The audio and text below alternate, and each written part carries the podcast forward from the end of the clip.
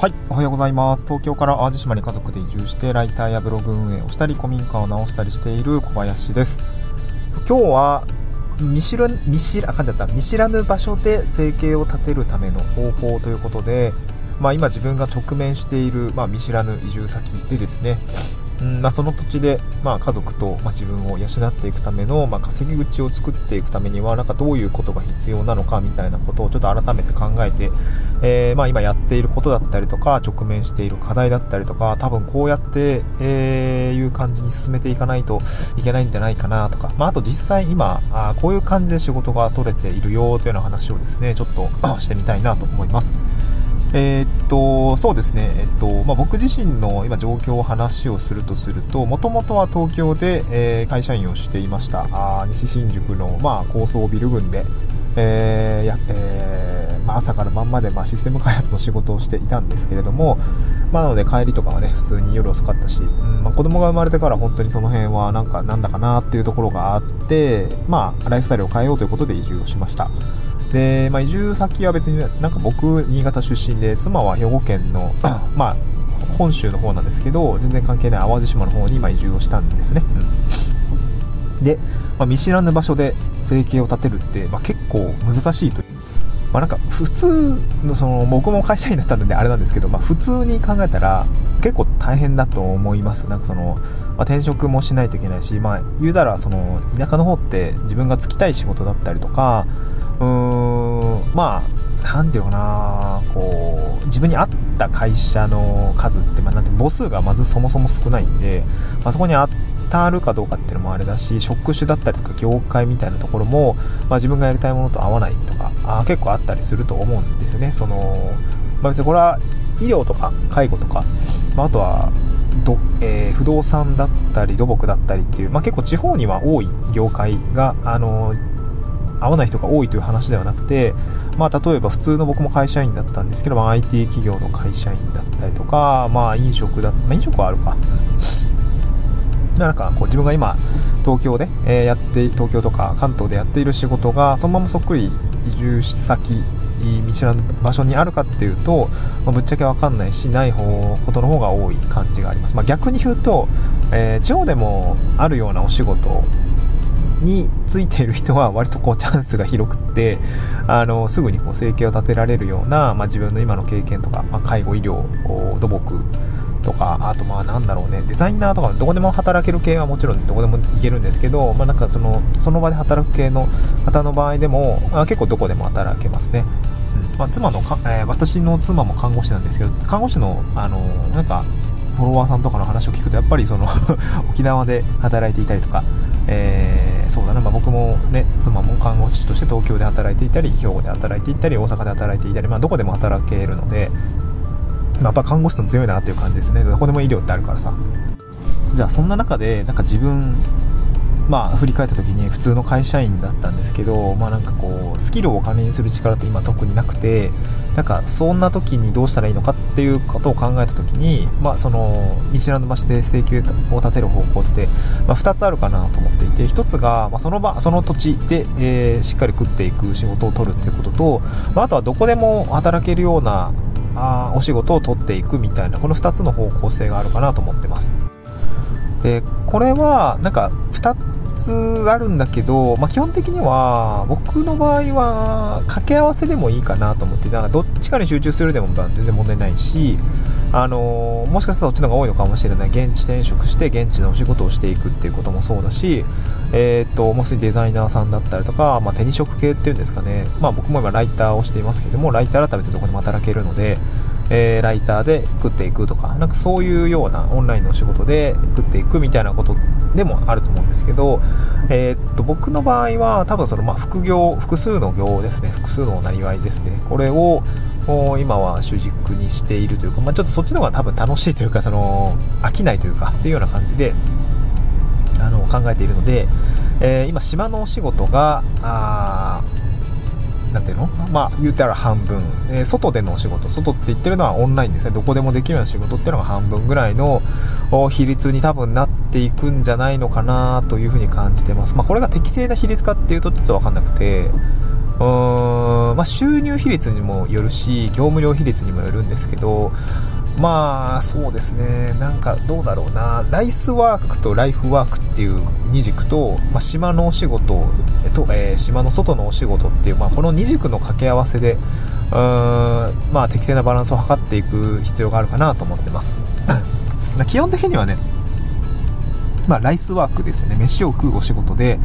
えー、まあ、20万ぐらい稼ぎたいなと思っていてでその後もう20万ぐらいはなんかライフワークちょっと楽しいお仕事でお金稼ぎがしたいみたいなところはありますね、うん、でこれがまあ言ったら40万ぐらいは最低限稼ぎたいあのその何ていうのいろいろ引かれるとさあの多分会社員ぐらいの収入になると思うんですよ。月40万ぐらい稼がないと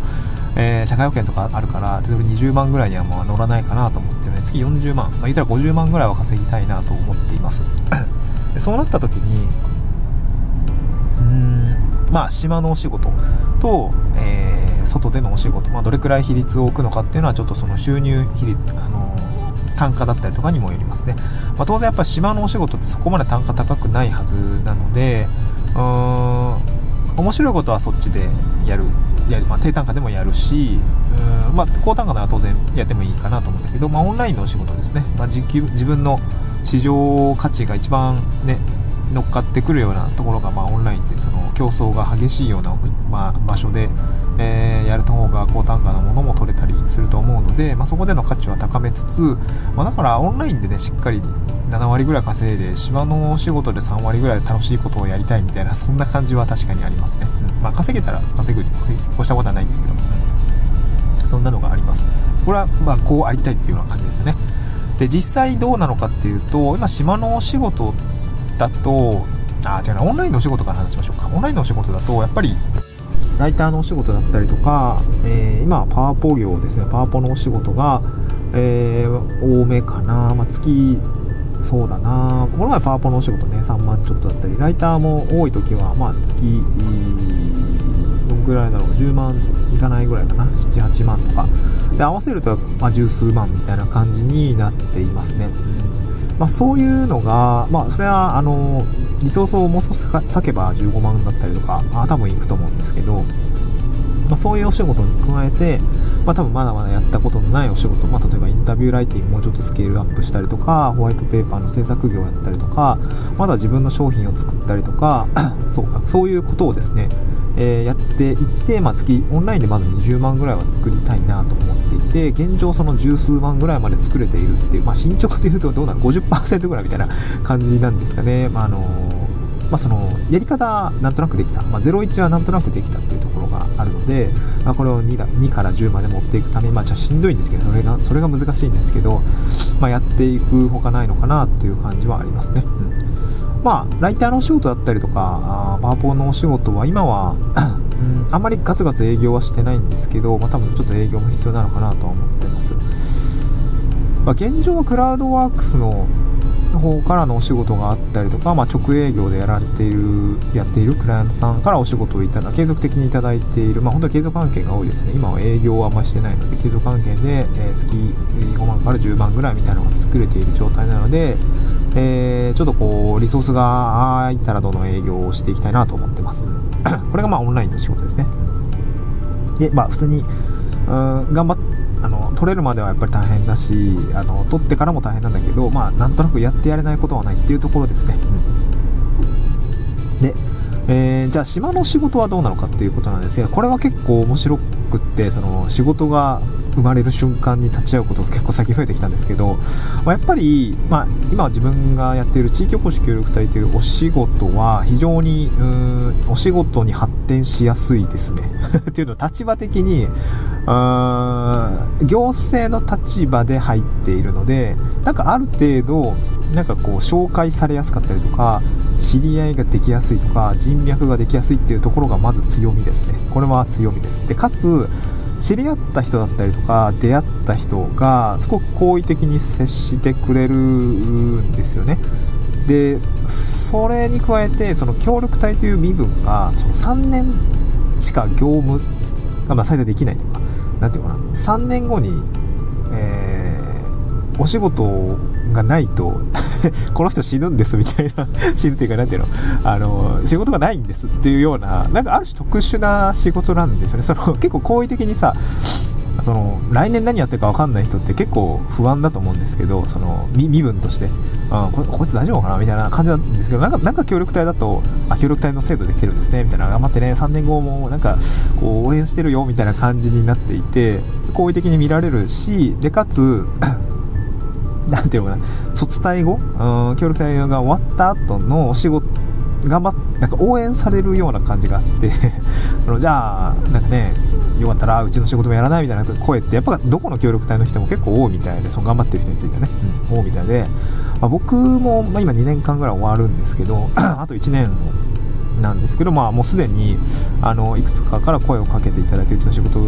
どうみたいな、まあ、もうなんか個人事業の指定型なんで僕の場合は別に雇用されてるわけじゃないんで副業も全然、ね、ガンガンやってますし全然問題ないんでうちの仕事どうだみたいな感じで今は、えー、2社ですねクライアントさんというか、えー、お知り合いの方からちょっと来年度の業務ちょっとこんなこと考えてるんだけどちょっと業務委託契約形式でちょっとどうかなとかあとは全然こう本当この間ワークショップその DIY のワークショップで知り合ったクライアントさんとちょっとうちはこうこうこうなんていうのこう IT 系だったりとか、えー、ウェブメディアの運用だったりとかまやり方がわからんと、まあ、地方の人会社だと結構こういうのって多いと思うんですけどやり方がわからんとかあまあ、あとなんかこういうことはやりたいんだけどどうすればいかわからんと。なんかそういうことをなんか企画してあ回していくためにやりたいんだけどリソースも足りないからちょっとどうしたらいいかわからんみたいな感じの あの声ってやっぱ結構あってそう中小企業のね一人社長さんだったりとかも社長がいてもう、えー、なんか20人ぐらいで、現場の人を連れながらやってるって会社さんやっぱ多いので、まあ、でもやっぱね月賞年商とかでいうとね2000万とか普通に出している会社なんてやっぱたくさんあってそういったところで例えばライターの副業だったりとか企画だったりとかうーんパワポ業だったりって結構ねあのよく、まあ、使うといったらどこでも使うようなね、えー、スキルだったりするのでクライアントワークオンラインで取れるお仕事を勉強してオンラインで仕事も取れるしでそれがそのクリそのまま島の仕事でもあの生きるっていうところがすごく今実感としてありますね。なんかすごく面白い展開になってきたなというふうに感じています。まあ実際まだわかんないですね。ででかつそれが 消耗するような仕事だったら結構しんどいと思うんだけど人間関係維持しつつ断ると結構難しいからね。そういうところにちょっと今後気をつけないといけないかなと思うんだけどやっぱ芝のお仕事だと実生活にやっぱり結構すごく影響するんですよね。こう島の人脈が豊かになってきたりとかそこから生まれる何かにこうよくねお呼ばれされたりとかそのオンラインだけで仕事をしていても収入は上がるんだけどオンライン上のつながりってなかなか実生活にこう波及、まあ、しなくはないんだけどね、オフ会とかあったら普通に楽しいと思うし、いいんだけど、身近な暮らしの場所で仕事をすると、まあ、それがね、いいも悪いもあるんですけど、まあ、なんか結構生活の質だったり人脈だったりとかに、結構まあいい距離感が保ちながら仕事ができれば、結構面白くなってくるのかなというふうに感じます。これも賛否両論あると思うんですよね。島のえー、島の外でしか仕事しないっていう人とか、自分の地域以外の人とはね、やりづらいから仕事しないっていう人も当然いると思います。まあ、単価とかね、交渉とか結構やりづらいと思うんで。なんかそういうところはね、えー、距離感を考えながらやってみるといいのかなっていう感じがありました。結構やっぱ地域保守協力隊になると、その後の仕事の作りって、まあ、結構ね、その後の仕事を作る身分だよね、この人みたいな前提が入ってて、結構声をかけやすく、出やすかったりとか、まあ、スキルさえあれば仕事って普通に取れるので、なんか結構、やっぱ協力隊からのスケールアップみたいなのは、まあ僕的には、えー、おすすめかなっていう感じですね。はい、ちょっと協力隊の話も真面目に言いましたけども、はい、えー、なんか参考になれば幸いです。また次回の収録でお会いしましょう。バイバーイ。